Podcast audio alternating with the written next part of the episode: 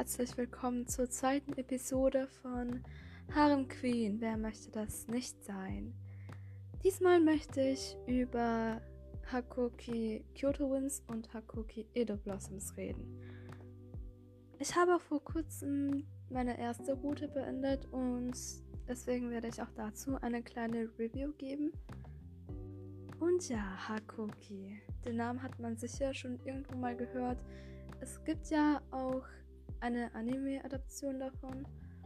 Mm, es gibt da sehr viel und es gibt auch Filme, denke ich. Die habe ich aber nicht gesehen. Ich habe nur irgendwann mal die erste Episode vom Anime gesehen. Und ja, jetzt zu der Serie an sich. Hakoki ist ja eine sehr alte Spielereihe.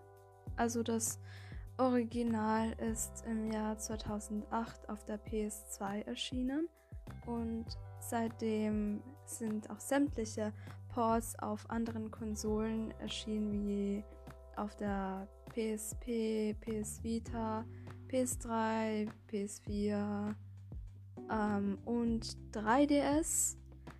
Es wurde halt immer wieder derselbe Inhalt geportet, nur mit mehr Zusatzinhalten.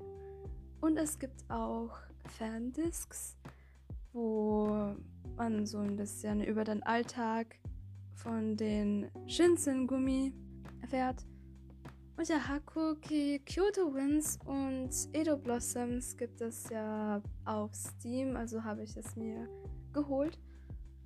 Dabei sind diese zwei Spiele Remakes vom originalen Hakuki Game, wobei der Inhalt aufgeteilt wurde.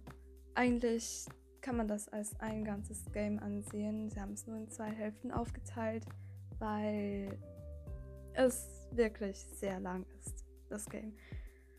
Also im Original gibt es ja sechs Routen und jetzt sind es halt zwölf.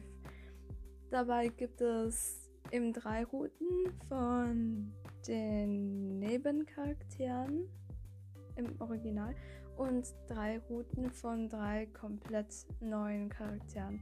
Und wenn ich mich nicht täusche, ist das Re Remake, glaube ich, 2015 in Japan rausgekommen. Und hier im Westen ist es wahrscheinlich um das Jahr 2017, 18 oder so erschienen. Ich weiß es leider echt nicht so genau ich bin halt auch relativ spät erst dazu gekommen. Und ja, um das beste Spielerlebnis zu haben, ist es halt empfehlenswert, dass man zuerst ähm, eine Route von dem ersten Game spielt und dann direkt mit derselben Route im zweiten Game dann fortfährt. Es ist nämlich so, dass das erste Game zwar sehr lang ist, aber der besteht halt zu, sagen wir mal, 70% aus der Common Root. Und dann kann man das erste Kapitel von dem Charakter spielen, den man ausgewählt hat. Und dann ist das Game halt schon beendet. Also Romanze-Fans werden da leider sehr enttäuscht sein, weil die Common Root wirklich nur aus Geschichte besteht. Man wird so richtig mit geschichtlichen Ereignissen zugeballert. Für Geschichte-Fans ist das natürlich toll oder für Leute, denen die fehlende Romanze jetzt nicht so viel ausmacht, Leute wie ich. Und ja, ich kann jetzt noch mal kurz erzählen, um was es in Hakoki geht. Wie ich es bereits erwähnt habe, hat man es hier mit dem Shinsengumi zu tun. Das ist so etwas wie die Polizei zur Edo-Zeit, die jetzt dafür gesorgt haben, dass Frieden auf den Straßen geherrscht hat und jetzt alle Leute vertrieben haben, die sich gegen das Shogunat gewendet haben. Die Shinsengumi haben halt das Shogunat unterstützt und jetzt in der Story ist es so, dass das Ganze ungefähr in den 1860er Jahren spielt es gibt sehr viel Geschichte und ich werde jetzt hier nicht alles erwähnen, weil das zu kompliziert wird und ich mich sowieso nicht an alles erinnern kann. Aber Kurz gefasst geht es um die Konflikte zwischen dem Shogunat und den kaiserlichen Anhängern. Es war halt so, dass das Shogunat mit dem Shogun, der ist so etwas wie ein General, dass der sich um die meisten politischen Angelegenheiten gekümmert hat und der Kaiser wenig zu sagen hatte. Jetzt sind die ganzen Imperialisten und Nationalisten unzufrieden, die ja den Kaiser unterstützen. Und die sind ja auch gegen den Handel mit dem Ausland. Und die wollen ja alle Ausländer aus dem Land vertreiben und so. Und deswegen spitzt sich die Situation immer weiter zu, bis es dann letztendlich zu einem Krieg kommt, wo das Shogunat da Niederlage erleidet. Das ist nicht wirklich Spoiler, oder? Doch? Mm, es ist halt in der Geschichte wirklich so passiert. Das Shogunat hat sich dann aufgelöst, denke ich mal. Also der Shogun hat seine ganzen Rechte dann wieder dem Kaiser übergeben und dann hat diese neue Ära begonnen oder eben diese Meiji-Zeit. Also kurz gefasst, die Shinsengumi, die unterstützen den Shogun und die Imperialisten, Nationalisten und dann gibt es noch zwei Kleine, die sehr oft ihren Auftritt haben. Die Choshu und die Satsuma, die sind auch auf der Seite des Kaisers. Und da ist jetzt unsere Protagonistin, die als Junge verkleidet ist und von Edo nach Kyoto gekommen ist, um nach ihrem Vater zu suchen. Dann ist sie auf die Shinsengumi getroffen, die anfangs gedacht haben, dass sie ein Junge wäre, aber ihre Tarnung ist relativ schnell aufgeflogen. Und dann haben sie gesagt, dass die Protagonistin vorübergehend in ihrem Lager bleiben kann, bis sie ihren Vater findet. Und ja, dort bleibt sie dann einfach, erledigt so kleine Hausarbeiten, macht Tee und so. Manchmal darf sie auch mitkommen auf den Patrouillen, um nach ihrem Vater Ausschau zu halten, aber irgendwie ist sie bisher immer erfolglos gewesen. Und je nachdem, welche Route man jetzt wählt, kommt man jetzt dem spezifischen Charakter dann näher. Und ja, dann passiert halt Kram und so. Ich möchte jetzt nicht so viel erwähnen, weil das sonst Spoiler wäre. Ah ja, was ich noch erwähnen muss, ist, dass Hakuki auch Fantasy-Elemente beinhaltet. Also es gibt da diese vampirähnlichen Kreaturen mit weißen Haaren und roten Augen und die sind halt total sketchy und gefährlich. Man wird es auch sehr oft mit denen zu tun haben. Ich möchte jetzt noch über meinen ersten Eindruck von dem Game reden. Also als erstes musste ich natürlich an Gintama denken. Warum?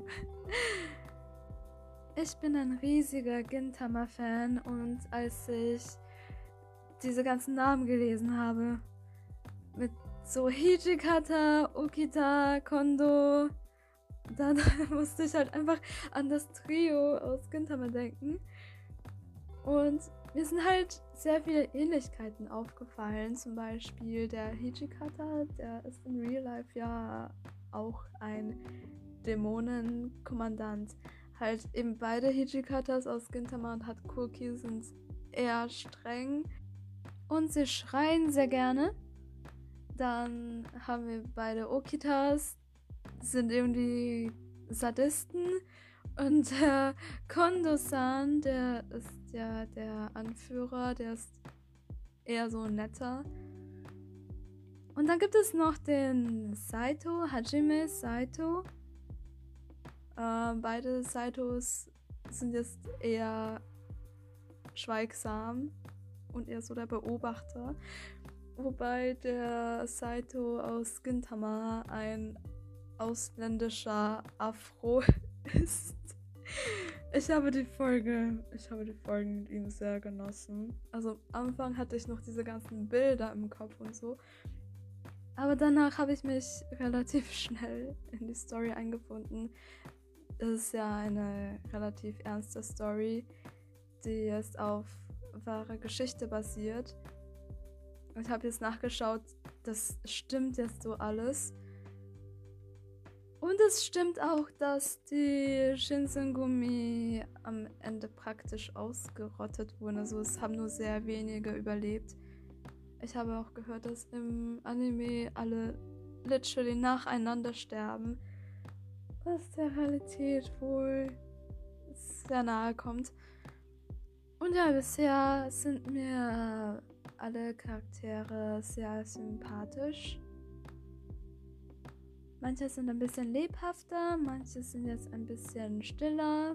Wir haben einfach so einen bunten Mix aus allem. Und ich mag es, dass sie sich alle gut miteinander verstehen. Sich jetzt vielleicht manchmal streiten, aber tief in dem Herzen sorgen sie sich füreinander.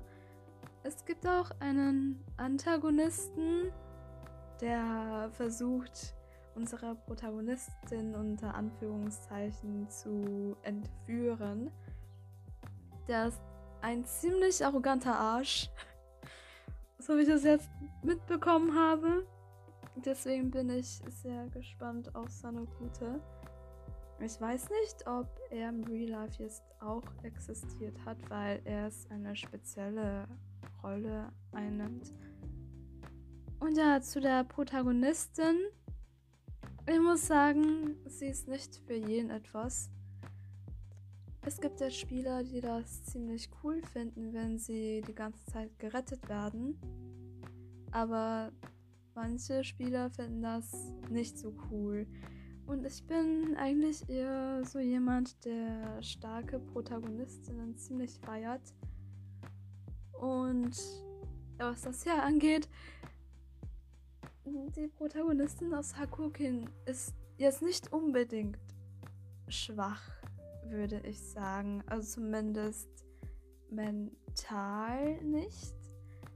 Sie hat jetzt zwar ein Schwert und kann sich vielleicht notfalls verteidigen, aber meistens schafft sie das nicht.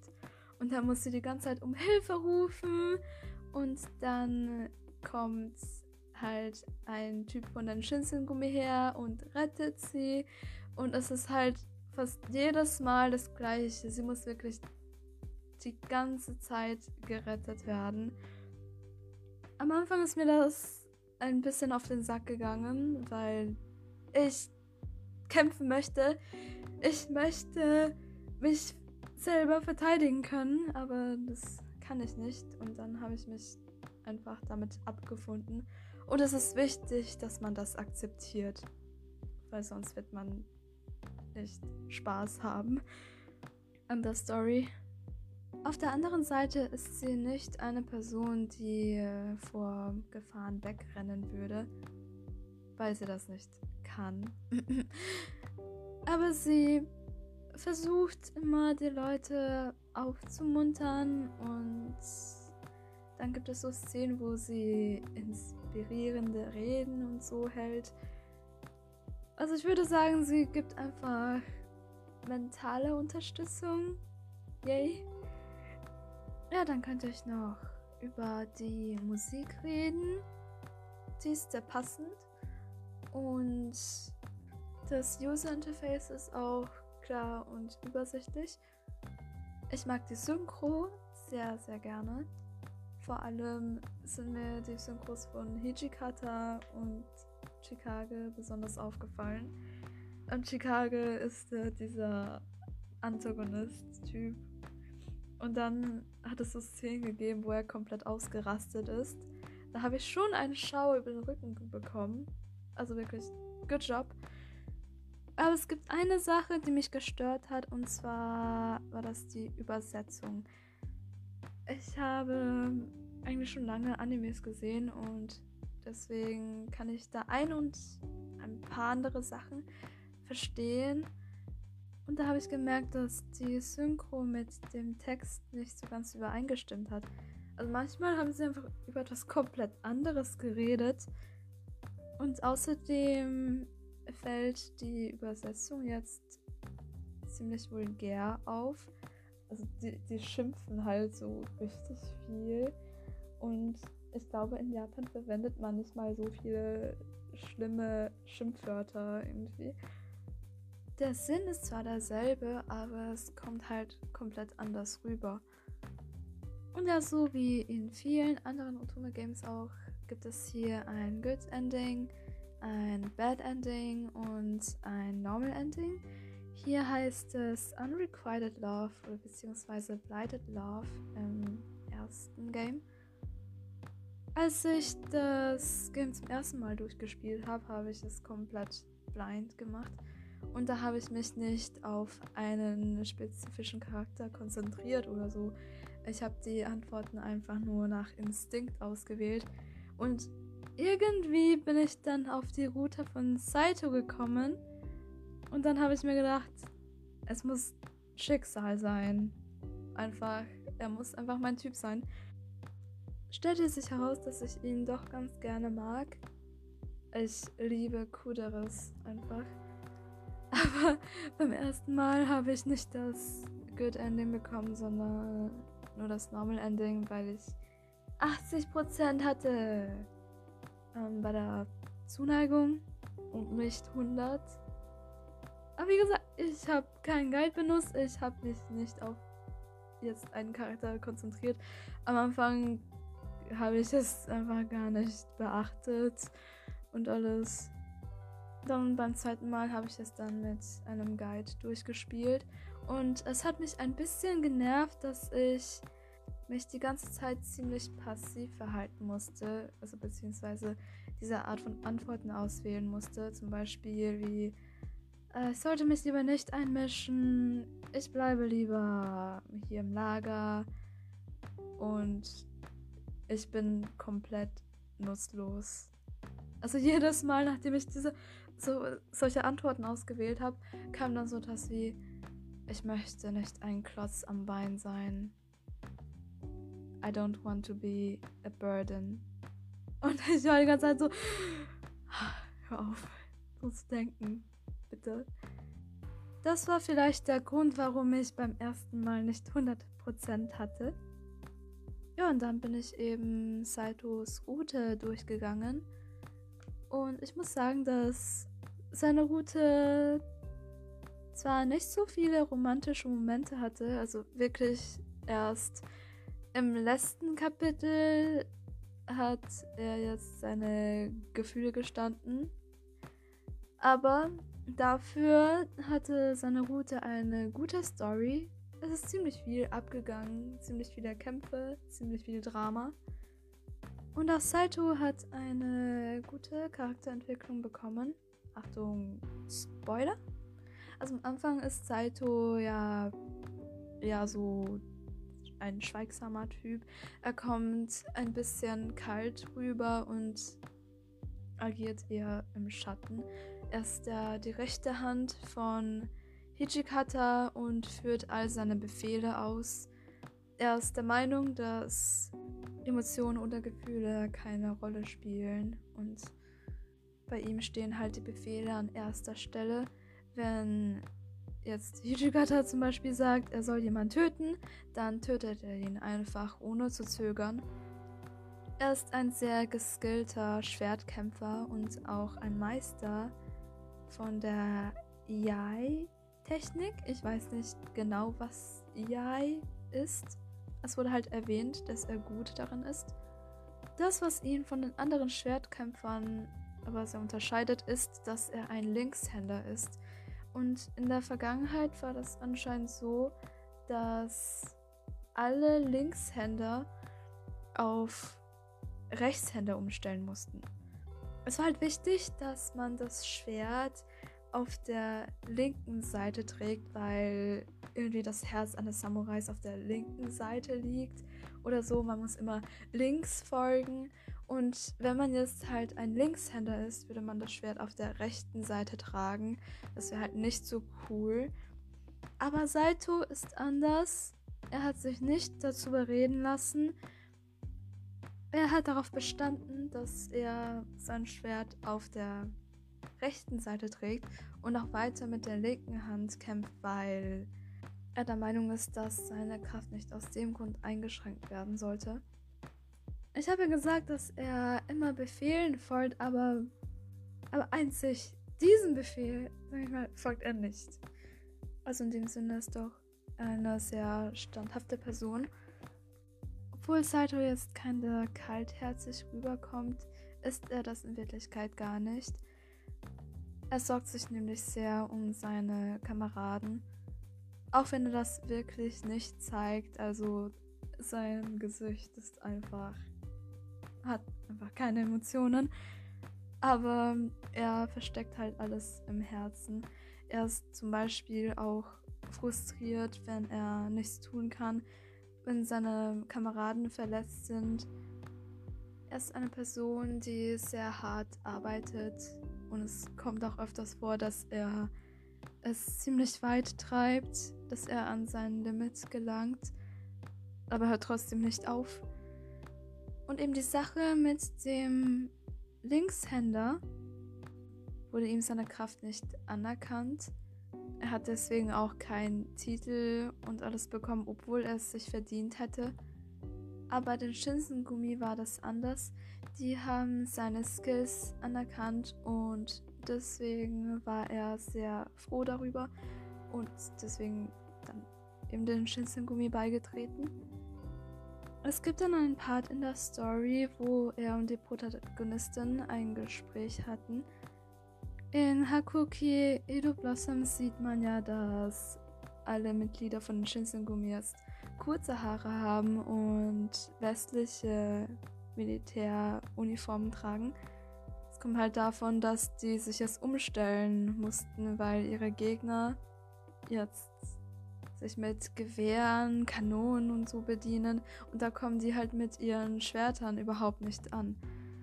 Und für jemanden wie Saito, der jetzt Schwerter über alles liebt, ist das eine ziemlich blöde Sache. Kann ich auch verstehen, weil er immerhin sein ganzes Leben lang mit dem Schwert trainiert hat, ganzen Schwertechniken geübt hat. Und ich meine, die das Schwert, das Schwert zu führen, ist ja eine Kunst an sich, wie ich es finde. Auch wenn das Schwert jetzt dazu da ist, um Leute zu verletzen.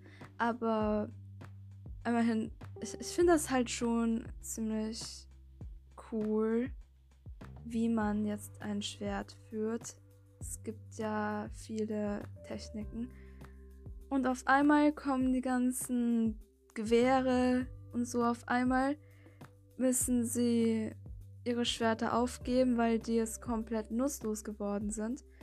Und dann hat sich Saito gefragt, was ist der Sinn eines Kriegers? Sind die Fähigkeiten als Krieger jetzt komplett nutzlos geworden? Heißt Krieger zu sein einfach nur stark zu sein? Und dann hat unsere Protagonistin gesagt, aber das stimmt doch nicht so ganz. Auch wenn du jetzt vielleicht nicht mehr mit dem Schwert kämpfst, hast du trotzdem das Herz eines Kriegers. Trotzdem kämpfst du ja auf dem Schlachtfeld, um Leute zu beschützen. Und ich denke, das ist eben das, was zählt. Und dann war Saito so, wow, ich habe das Ganze nie so gesehen. Danke, dass du mich darauf aufmerksam gemacht hast. Und halt, ähm, diese Szene fand ich ziemlich cool irgendwie. Ich ähm, habe zugestimmt in dem, was die Protagonistin gesagt hat. Und es gab auch so viele Momente, wo Saito gesagt hat, wow, es ist das erste Mal, dass jemand so etwas zu mir sagt. Er war halt da halt so richtig überrascht die ganze Zeit. Und außerdem ist Saito ein bisschen schüchtern, was ich ziemlich cute finde. Er blusht so oft. Ah! Und am Ende haben wir es dann einen Salto, der sagt, Emotionen sind total wichtig. Und ich folge jetzt nur mehr meinem eigenen Herzen. Finde ich cool. Also hat eine komplette 180-Drehung gemacht. Und am Ende haben sie happy zusammengelebt. Ich weiß nicht mehr wie lange, aber sie waren happy. Also insgesamt hat mir die Salto-Route ganz gut gefallen. Die war solide.